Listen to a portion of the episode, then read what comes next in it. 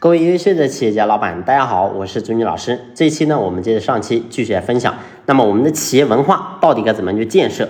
其实呢，我们要想建设好企业文化，那么上期呢，我就讲到一个核心的点，就是我们做老板，你一定要先把自己先做好。无论是从哪个方面，你都要能够做好。首先，第一个，你有没有一个良好的身体呢？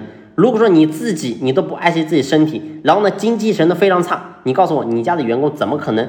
会精神活力充沛呢，所以这个点也很重要呀。我们很多的人，你会发现当老板的，然后早上呢经常迟到，十点、十一点、十二点都还不去公司。你告诉我，你家员工怎么可能会有积极性呢？所以你把自己先做好，对吧？然后呢，自己是第一个去公司的，最后一个走的。你告诉我，你这个状态就已经征服员工了，对吧？我比你从各个方面，从财富也好，从这个精神层面也好。各个方面我都比你富有，但是我比你还勤快。你告诉我，你当下你立马就征服了你员工。所以这是我们做老板，很多人你自己要先做好。那么第二个，你比如说像刚才所讲的，然后员工老是负面对吧？请问你自己正面过吗？你经常都说啊，现在经营这个生意难做啦，经常在员工面前抱怨，讲这讲那。你告诉我，对员工有什么好处呢？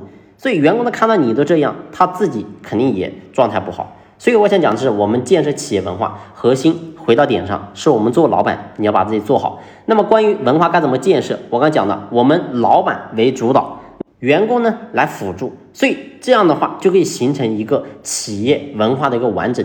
但是我们文化需要什么？需要宣传。所以呢，这就讲到我们在会议这一块，你要不断的去宣扬我们的这种文化，让我们的文化呢形成所有人共同行动的一个准则。跟信仰，所以当这些人大家都非常明白，我们干这个事情，然后呢，能够为我们的客户解决什么问题，我们未来能够达到一个什么样的样子，所以我们要做的样子，我们必须要做成一个怎么样的一个行为准则。当每个人他都非常清晰，我自己到底该怎么做，然后未来会有一个怎么样的一个憧憬的时候，你告诉我他怎么可能没有动力呢？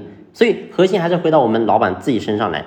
当然呢，我刚才所讲的，包括说老板的方向跟目标，你自己一定要有清晰。当你清晰之后，你会发现团队就能够根据你这个目标，然后呢展开来，他去想自己的目标。